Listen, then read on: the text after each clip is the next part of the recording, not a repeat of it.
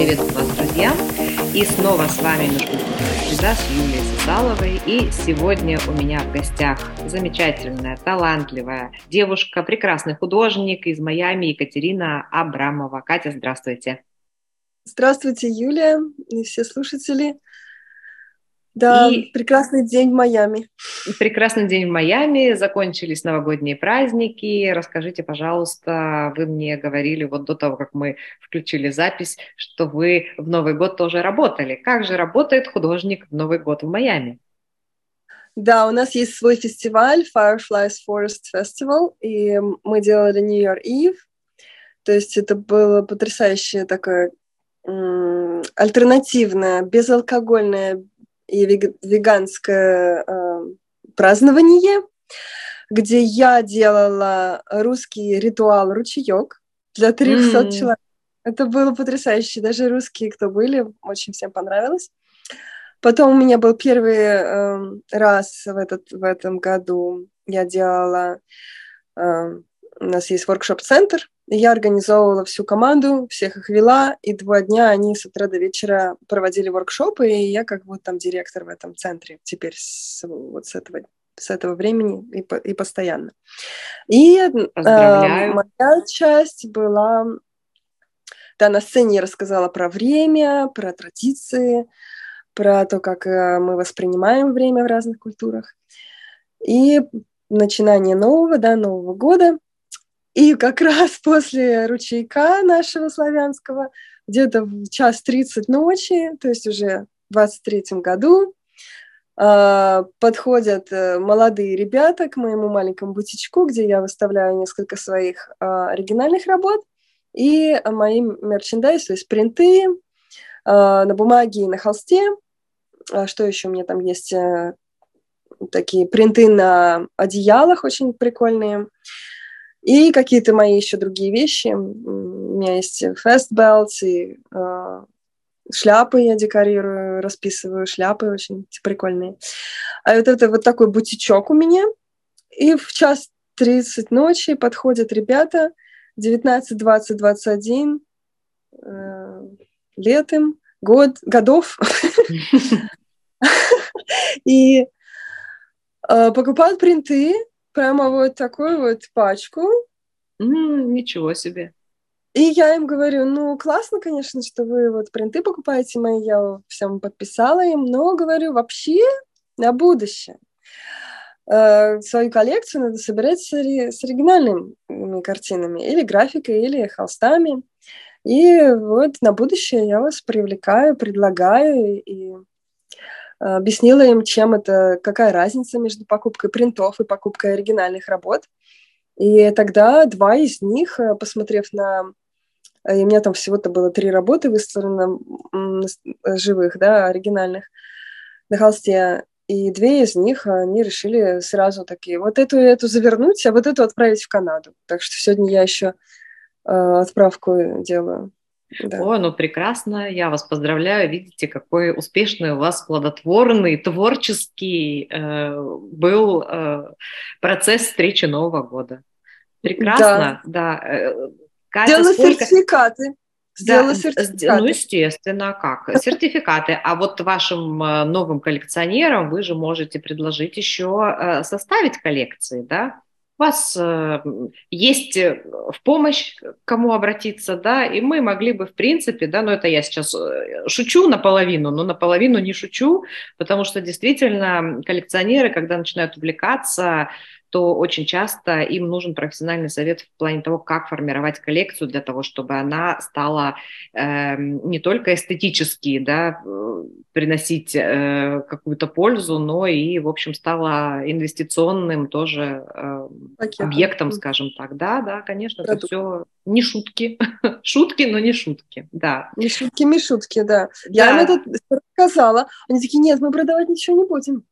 Говорю, ну это ну, вот пока, вы начинаете, сейчас вы уже коллекционеры. Им очень понравилось. Они Конечно. на себя по-другому посмотрели. Конечно. Как вы рассказывали на курсе, э, репутацию собирают еще свою. Составляют. Ну, естественно, естественно.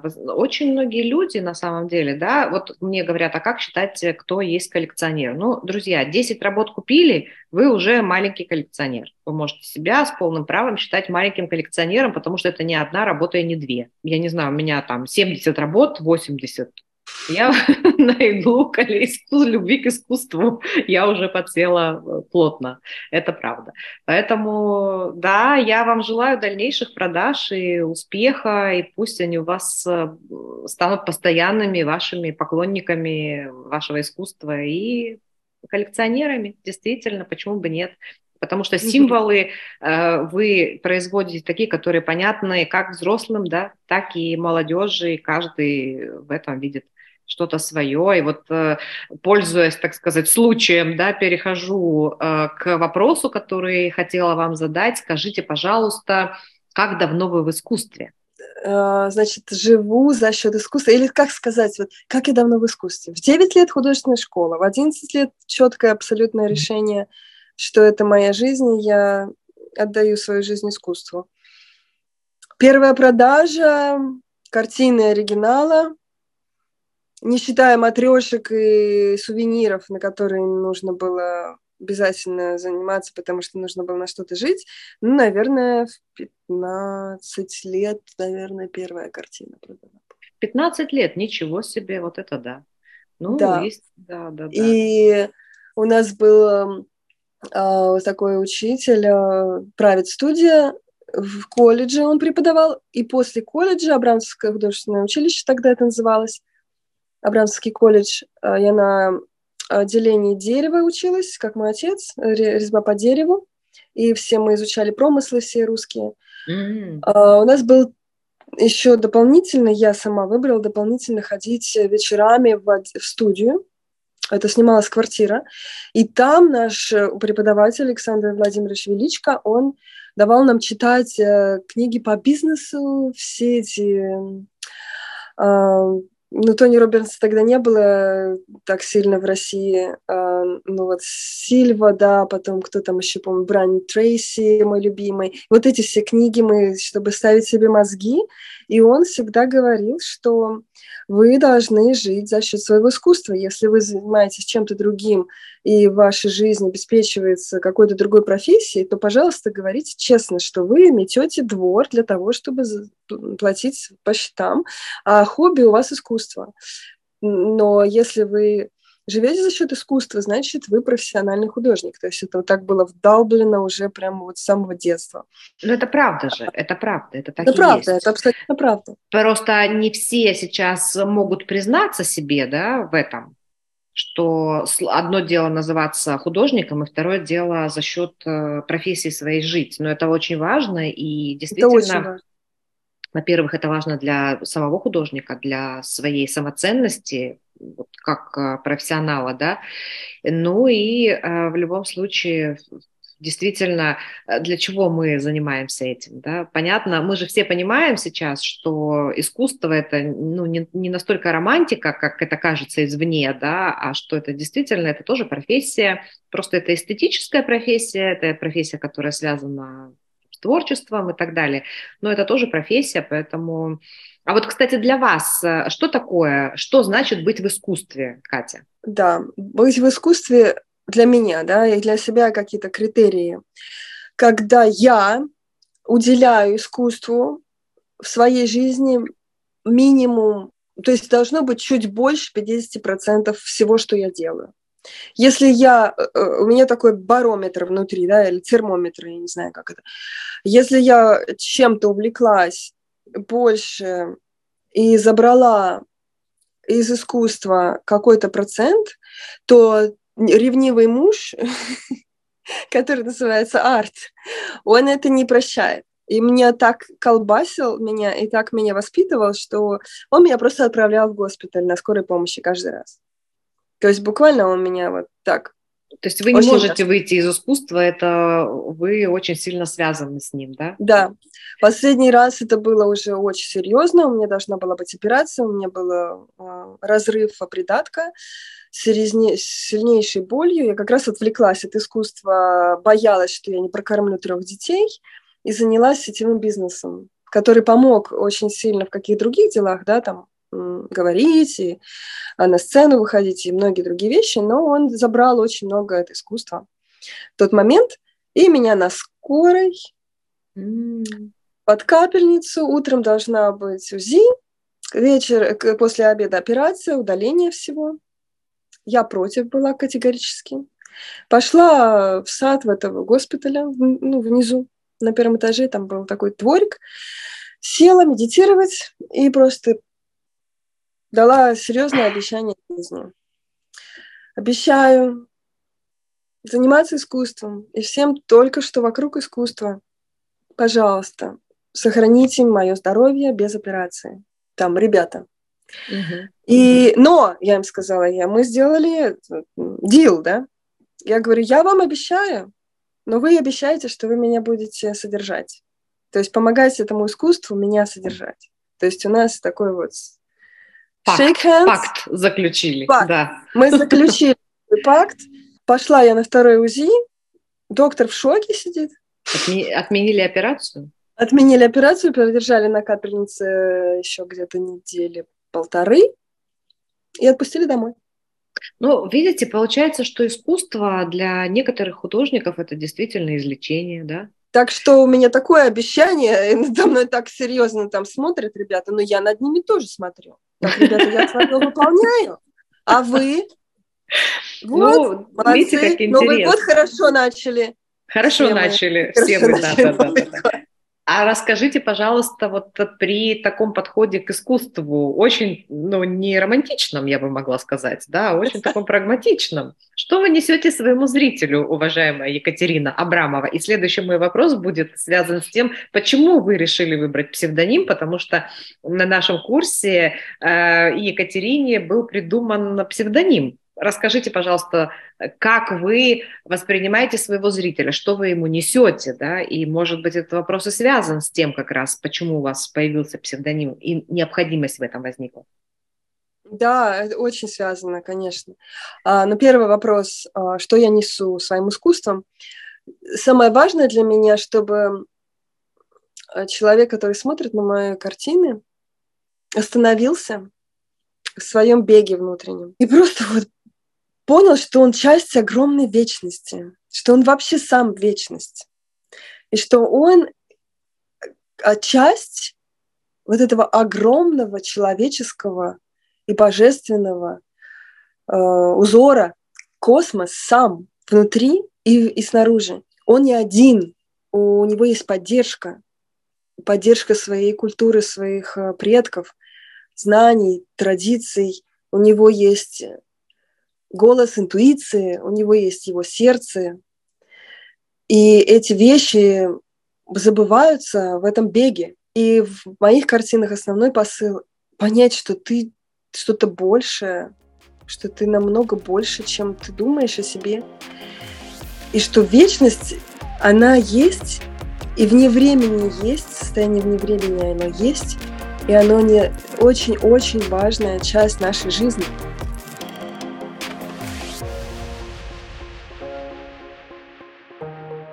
Символы, которые я использую, мифологию, она сохраняется тысячелетиями, история переписывается, э, политики меняются, власти меняются, страны, границы. Все меняется, все изменчиво. Что остается? Архетипы, мифология, э, что-то, что объединяет всех, да, да сказки, что-то, что-то такое, которое тебя поднимает и объединяет с великолепным мировым шедевром, который да. называется «Жизнь». Прекрасно, как вы говорите, да. И вот э, псевдоним, который вы выбрали, он же тоже основан на таком архетипичном очень символе, да? Да, а, сама птица, ну, ее имя можно прочитать о ней очень много всего ее зовут Гамаюн, а так как э, я добавила э, «а» в конце, как больше женский род, да, Гамаюна, и эта птица, да, ее называют вещи, птица Гамаюн. Еще Пушкин о ней писал, и Высоцкий о ней пел, и а, а Высоцкий дружил с моим отцом.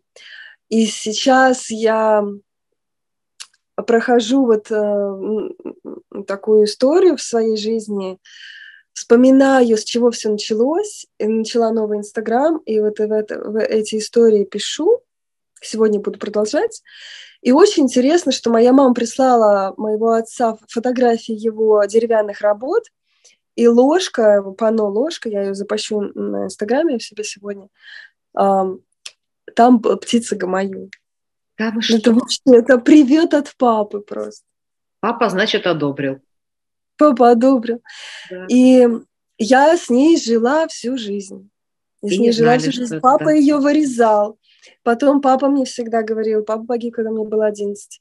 Он всегда говорил сказки, сказки, сказки. Читай сказки, в них все кладезь мудрости, ты все поймешь в этом мире через сказки. Я не понимала, о чем он говорит. Мне было странно, что как это, если серьезная литература в школе, мы сказки не проходим, папа. А сейчас я понимаю, что он был прав абсолютно, что все изменчиво, а вот сказки остаются навсегда. Конечно, это вечные вообще символы, спутники человечества, да, сказания все. Да. да. Ну, и это, птица э, это. Да, да, да, да. И говорит. птицы это, их четыре славянской мифологии. Вот эта птица, у каждой своя работа.